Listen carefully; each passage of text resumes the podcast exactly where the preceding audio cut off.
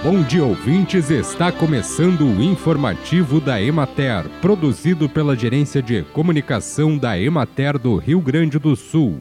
A apresentação é de Matheus de Oliveira, na técnica José Cabral. A citricultura é uma atividade social e econômica importante para o Rio Grande do Sul. Estima-se que atualmente são cerca de 8 mil produtores no estado. Uma das principais tarefas da Secretaria da Agricultura, Pecuária, Produção Sustentável e Irrigação é o monitoramento e a prevenção do greening, considerada a doença mais devastadora da citricultura mundial e que ainda não teve registros no Rio Grande do Sul. Como forma de ampliar o plano de monitoramento do vetor da doença, o Departamento de Defesa Vegetal está instalando armadilhas adesivas em pomares comerciais e domésticos de citros no estado.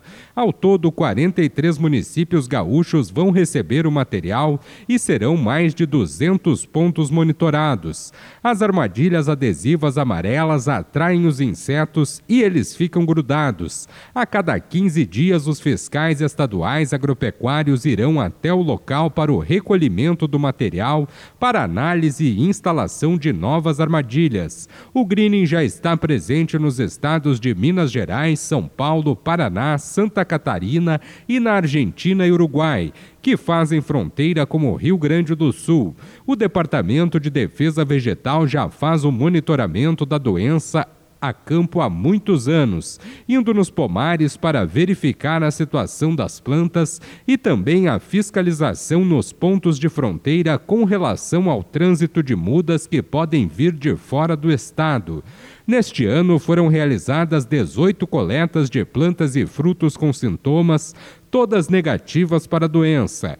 Caso os citricultores encontrem sintomas, podem entrar em contato com a Divisão de Defesa Sanitária Vegetal através do e-mail defesavegetal@agricultura.rs.gov.br ou pelo telefone 51 3288 6294.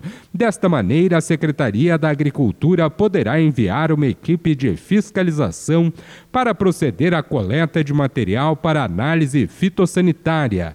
Bem, e por hoje é isso, nós vamos ficando por aqui, mas amanhã tem mais informativo da Emater. Um bom dia a todos que nos acompanharam e até lá!